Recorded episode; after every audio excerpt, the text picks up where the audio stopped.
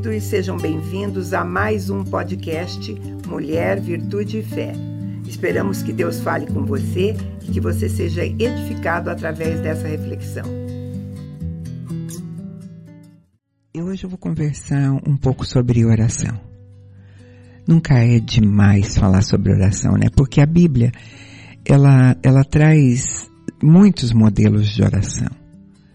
E também cada um de nós tem a própria maneira de orar, né? Mas às vezes a gente quer aprender mais, quer entender mais, e fica em dúvidas quanto a orar certo. E tudo que está ali na, na palavra de Deus pode nos servir de inspiração, sim, né? É, eu vinha pensando de manhã, quando eu ia falar sobre isso, é, em Salomão, é, quando ele teve um sonho e o próprio Deus chegou para ele e disse assim, me pede o que você quiser. Quantas vezes a gente tem dúvida se pode pedir o que, é que, o que a gente quer diante de Deus, né? E, e saber se aquilo que a gente quer é de Deus. E, e lá em 1 Reis 3.11, né? É, a gente vai ver essa cena relatada e Salomão é, pedindo é, no sonho, já que Deus disse pede o que ele quer, Salomão abriu o coração dele e, e pediu o que queria. E a gente vai ver a resposta de Deus, né? O que me interessa agora é a resposta de Deus. No 1 Reis 3, verso 11, diz assim, e disse-lhe Deus, porquanto pedistes isso, e não pediste para você muitos dias, nem pediste riqueza, nem pedistes a vida dos teus inimigos, mas pedistes entendimento e para discernires o que é justo. Então, eu fiz segundo as tuas palavras. Eu te dei um coração sábio, entendido, que antes de ti igual não houve e nem depois de ti não se levantará. E também até o que você não pediu eu te dei. Riqueza, glória, de modo que não haverá igual a ti entre os reis por todos os teus dias. Então nós temos um Deus que além de, às vezes, é, é, é, nos atender aquilo que a gente pediu e a gente não tinha nem certeza, ele diz, olha, me agradei tanto que você pediu que eu vou te dar mais do que isso, né? E, e nós também temos um espírito que habita em nós. Então quando a gente não consegue expressar em palavras aquilo que a gente quer ou precisa, diz que ele faz isso com gemidos inexprimíveis. Mas nós temos conversado sobre vida de mulheres aqui e, e hoje eu vou aproveitar então, juntar as duas coisas, falar um pouco de uma mulher, que nem nome tem, é, e falar um pouco também sobre oração através de uma cena vivida por ela. Está lá em Lucas 18. Jesus contou uma parábola para os seus discípulos para mostrar que eles deveriam orar sempre sem desanimar. Lucas 18.1 diz assim, Jesus contou uma parábola sobre o dever de orar sempre e nunca desanimar. Em uma cidade havia um juiz que não temia a Deus e nem respeitava os homens. Na mesma cidade havia também uma viúva que sempre lhe pedia, faz-me justiça contra o meu adversário. E por algum tempo ele não queria atendê-la. Mas depois disse consigo mesmo, ainda que eu não tema a Deus e nem respeite os homens, como essa viúva está me incomodando, vou fazer-lhe justiça para que ela não venha mais me perturbar. Quando Jesus está contando essa parábola, ele estava vivendo um momento no ministério dele onde ele havia atraído muitos seguidores, mas tinha feito inimigos também. Ele já tinha feito muita coisa que chamava atenção. Ele tinha curado nos sábados, ele tinha criticado os líderes religiosos. E um pouquinho antes, no capítulo 17, tinham questionado ele sobre o reino de Deus. Jesus tinha falado sobre a segunda via, a segunda vinda, os sinais e os sofrimentos que haveriam de acontecer. E dessa maneira ele introduz essa parábola sobre a viúva e a importância de perseverar na oração. Essa viúva, ela deveria estar em grande dificuldade, porque a causa dela tinha ido parar nas mãos de um juiz, né? E a palavra diz que esse juiz era um juiz orgulhoso, duro, que não temia ninguém e nem a Deus. E hoje, mais do que nunca, aqui nessa, aqui nesse nosso país, nós sabemos que existem juízes e juízes, né? E também a gente sabe que naquela época era muito difícil ser mulher. Ainda mais sendo uma viúva. Porque pelo que a gente percebe, ela não deveria ter filhos e nem parentes homens, porque senão eles estariam com ela. É, até hoje, em algumas culturas, uma mulher não pode fazer quase nada fora de casa sem que um homem a acompanhe. É, se ela estiver passando mal, ela não pode nem ir a um hospital sozinha. Ela precisa ter um homem que acompanhe, isso em pleno século XXI, né? Naquele tempo, se essa viúva tivesse algum parente do sexo masculino, ele estaria fazendo aquilo ali por ela, né? Ou então ao lado dela. E pela impressão que dá pela narrativa, ela já tinha ido muitas vezes à presença desse juiz. Jesus não fala sobre a causa dela, mas deveria ser uma causa justa e correta, senão ela não insistiria, né? Nós, quando nos sentimos injustiçados, nós procuramos ajudas. E a gente insiste. E até quando? Né? Sabe, a nossa justiça é uma justiça que todos nós sabemos e consideramos uma justiça amorosa. A gente vê isso é, a respeito de pessoas que têm direitos e para receber alguma coisa do Estado, do lugar que trabalharam, e existem algumas coisas chamadas precatório e todo um período de tempo. E às vezes quando a causa é julgada a pessoa já morreu. Ela nem recebe mais aquilo não pôde desfrutar nada daquilo. E quando a gente está pedindo nós estamos falando em oração em pedir em, em, em, em estar diante daquele que é o supremo juiz daquele que sabe tudo a gente também às vezes impõe um limite e, e para muitas pessoas esse limite é bem facinho de, de alcançar, né? Tem gente que diz assim, ah, eu orei sobre isso dez vezes, para mim deu, né? Quando a gente coloca uma necessidade em oração, a gente vai ver isso. Nós conhecemos algumas mulheres que oram pela conversão do marido, né? Algumas delas contam para nós que oraram um, dois anos, que depois do terceiro ano deixaram para lá. Estava difícil demais. Para o marido dela, coisa impossível. E no entanto, a gente conhece outras que estão orando há mais de 10, 15 anos e não pensam em parar. Eu tive uma amiga que contava a história é, da mãe dela. Ah, o marido dela é, foi embora com outro, quando eles eram bem jovens. E houve uma separação legal, foi separação mesmo né? Houve o desquite naquela época, nem era divórcio. Ele formou outra família, ele casou-se com outra mulher, foi com ela, teve outros filhos e foi para longe. Ela me contava que a mãe dela nunca deixou de orar pela restauração do casamento dela. Uma coisa que parecia impossível, porque já tinha acabado, ele já estava casado com outra, ele tinha outra mulher, ele tinha outros filhos. O diferencial dessa história é, que quase com 80 anos, 70 e poucos anos, a outra morreu. E o ex-marido da, da mãe dela é, entrou em contato com ela, pedindo para voltar para ela. Eles estavam 70 e poucos anos já. E os filhos que ele tinha tido com a outra apoiaram isso. Aí você vai dizer, ai, mas ela vou, vou ele, ela aceitou para uh, voltar a cuidar de um, um velho? Não. A mãe dela contava porque disse que eles viveram juntos por mais de 10 anos ainda e aproveitaram muito a vida, né? Às vezes é muito mais fácil a gente se acomodar, se conformar. Se aquela causa precisava ser julgada por um juiz, é porque ela não tinha sido resolvida de forma fácil, com acerto, com conversa, né? E ela dizia assim que tinha um adversário, faz-me justiça contra meu adversário. E ela não teve muita sorte porque a causa dela havia caído com um juiz desalmado, sem amor e sem misericórdia.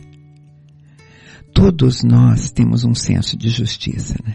A gente fica indignado quando a gente percebe injustiças sendo cometidas contra crianças, contra idosos, contra animaizinhos, que ao nosso olhar parecem os mais indefesos.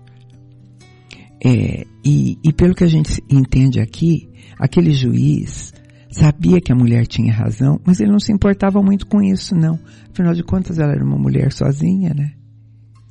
Ela estava clamando por direitos e não era atendida, porque aquele juiz tinha um coração duro.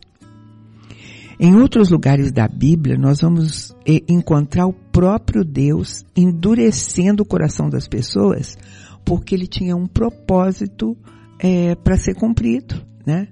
A gente vai ver isso lá no início, no, no, desde o Velho Testamento, em Êxodos, quando o propósito de Deus tinha que se cumprir, Deus endurece o coração de Faraó, né?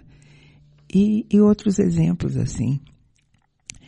Neste caso aqui, a dureza do coração daquele juiz iria estimular a perseverança daquela mulher. Muitas vezes a gente desanima ou desiste de orar por uma causa, né?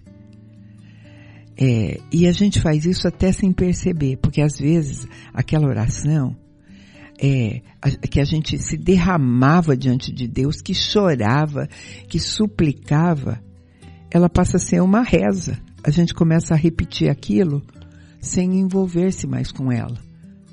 Quando eu digo sem se envolver, é sem botar a alma e o coração nela, né?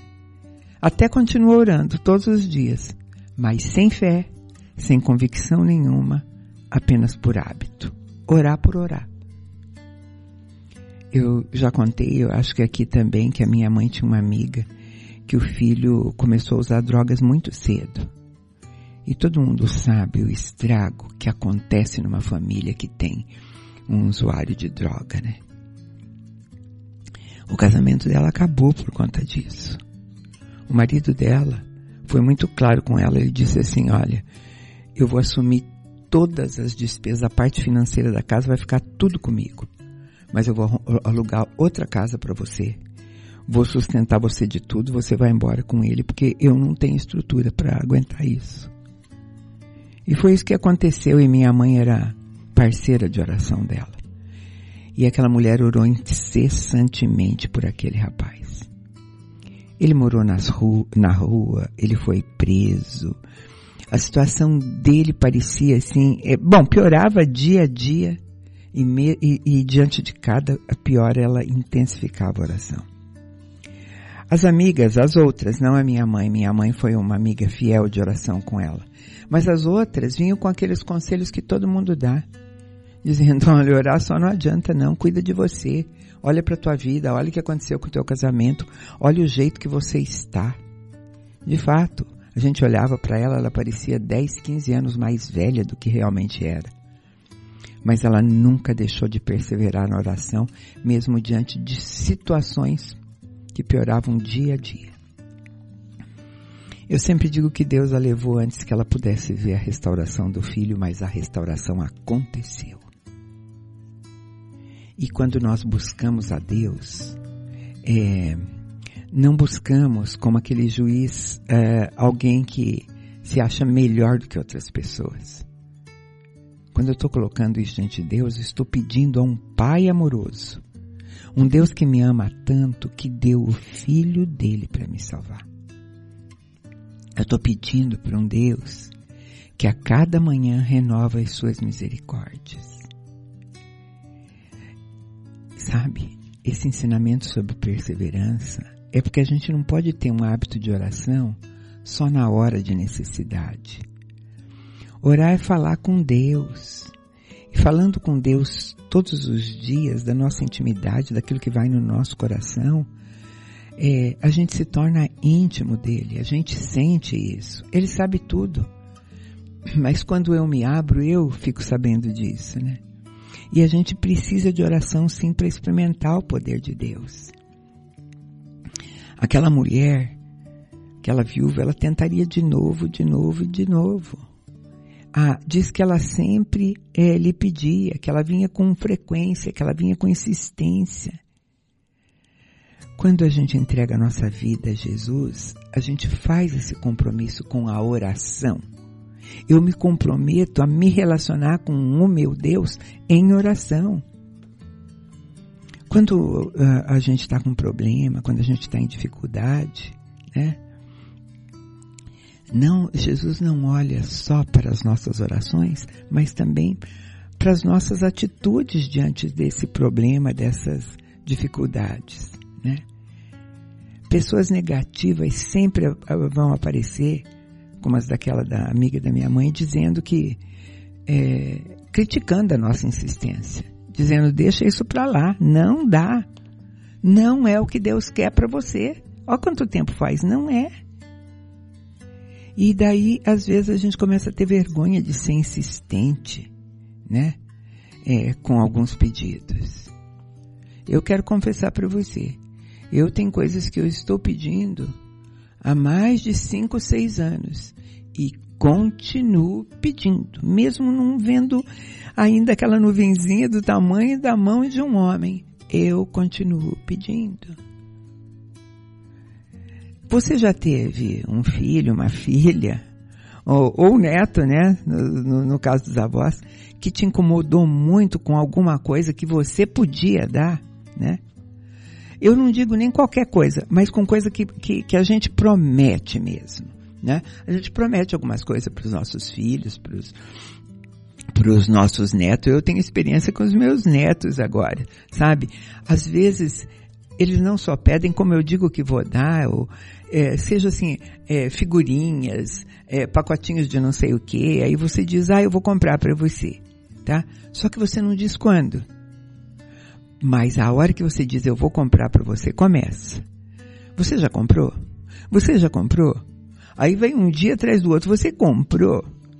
E mesmo que quando eu tivesse falado isso eu pretendesse comprar lá no final do mês ou quando tivesse pagamento, sabe lá. Eles insistem tanto que você vai lá e acaba comprando. Né? A palavra de Deus fala isso. Mateus 7,11 diz assim: Se vós, sendo maus, sabeis dar boas coisas aos vossos filhos, quanto mais o vosso Pai que está no céu dará boas coisas aos que lhe pedirem. Então é Jesus quem está ensinando a gente ser perseverante e a gente precisa confiar nisso, né? Tem uma historinha, falando de confiança, que um homem esticou um cabo de aço sobre as cataratas do Niágara. Em seguida, ele atravessou andando sobre aquele cabo de aço. Ele foi e voltou. Nossa, a multidão ficou extasiada, aplaudiu, Aí ele se aproximou perto de uma senhora ali que estava no meio do público e perguntou: A senhora acredita que eu posso atravessar isso novamente? Ela falou: É claro que eu acredito. Ele falou: A senhora acredita que eu consigo atravessar empurrando um carrinho de mão? Ela falou: tenho certeza que sim. Aí ele disse: A senhora acredita que eu posso atravessar empurrando um carrinho de mão com uma pessoa dentro? Ela falou: Olha, eu não duvido, eu acredito. Então, por favor, a senhora podia me ajudar nesse número entrando nesse carrinho? Ela falou de jeito nenhum. Ela disse que acreditava, mas não confiava. Então, a prova, a prática da confiança que nós temos em Deus é que a gente pode colocar as nossas vidas na mão dele. Não importa o tamanho do problema. A desproporção do sonho, né? Tem gente que fala, você querer uma coisa dessa? Tudo deve ser trazido em oração. Mateus 21, 22 diz que tudo que pedirdes em oração, crendo, recebereis. Filipenses 4, 6 diz assim, não andeis ansioso por coisa alguma. Pelo contrário, sejam os vossos pedidos plenamente conhecidos diante de Deus, por meio de oração, súplica e ação de graça.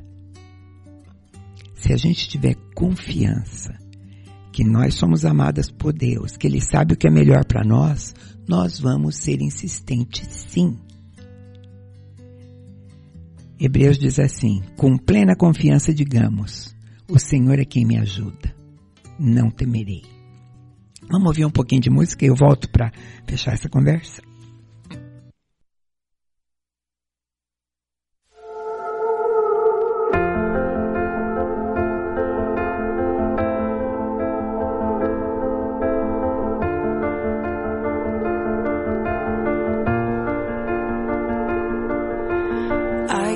fighting voices in my mind that say I'm not enough.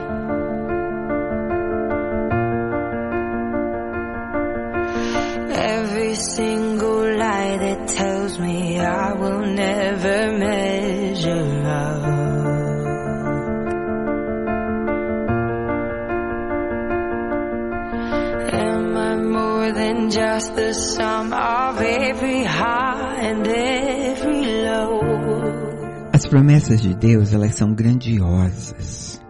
Tá lá e por conta dela nós podemos sim enfrentar muitas coisas. O mundo é mau, é injusto e juízes injustos e, e errados estão por aí. Mas a atitude daquela viúva é uma é de oração de perseverança. Ensinamento que foi prática do próprio Jesus quando ele estava no Getsemane. A palavra diz que ele orou intensamente. Ele orou intensamente até suar sangue. No natural, sabe, quando chega nessa é, é, suar sangue, é, é tá a ponto de ter um ataque cardíaco ou mesmo um aneurisma por causa da tensão. Mas ele continuou orando e permaneceu orando. A palavra diz que um anjo apareceu para consolá-lo. E depois de consolado, ele aceitou o que Deus tinha para ele, né? Eu vou mesmo. Podia afastar de mim esse cálice, mas eu aceito. Sabe, queridos, embora é, Deus não atenda às vezes a nossa petição original, o nosso homem interior, ele é preparado durante o período que nós clamamos, né? E depois a gente aceita. Jesus aceitou e suportou a crucificação. Ele foi preparado no Getsemane. E depois da dor, da humilhação e da morte veio a ressurreição. E depois disso ele recebeu um nome que está sobre todo nome. Entre o pedido inicial da viúva e o cumprimento houve um tempo. Um tempo de perseverar em oração. Porque Deus é que ia fazer justiça. Jesus encerra essa parábola dizendo, é, dando um conselho. Ele diz: ouçam o que diz esse, esse juiz iníquo. Deus não fará justiça a seus escolhidos de dia, que de dia e de noite clamam a Ele, mesmo que pareça demorado em responder?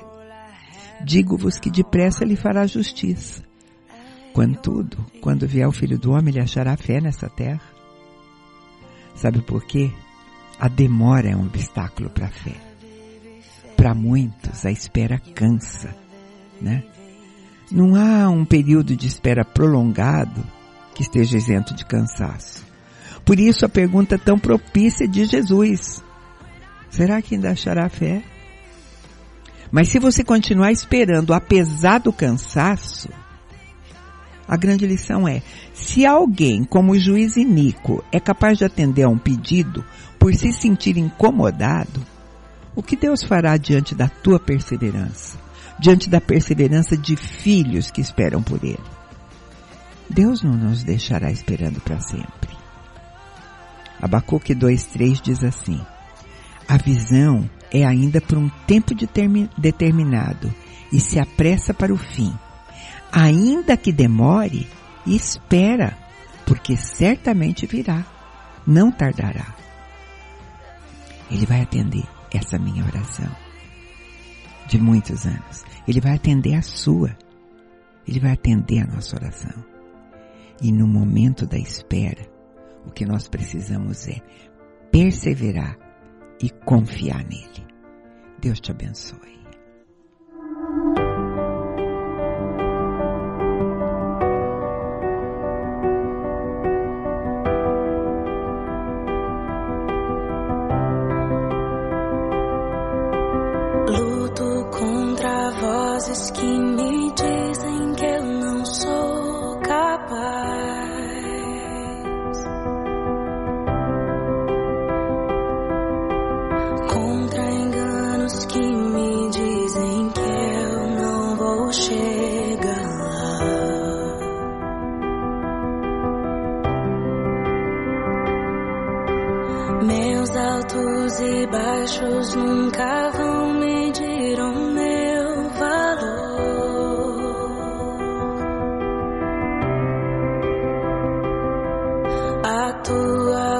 Me lembra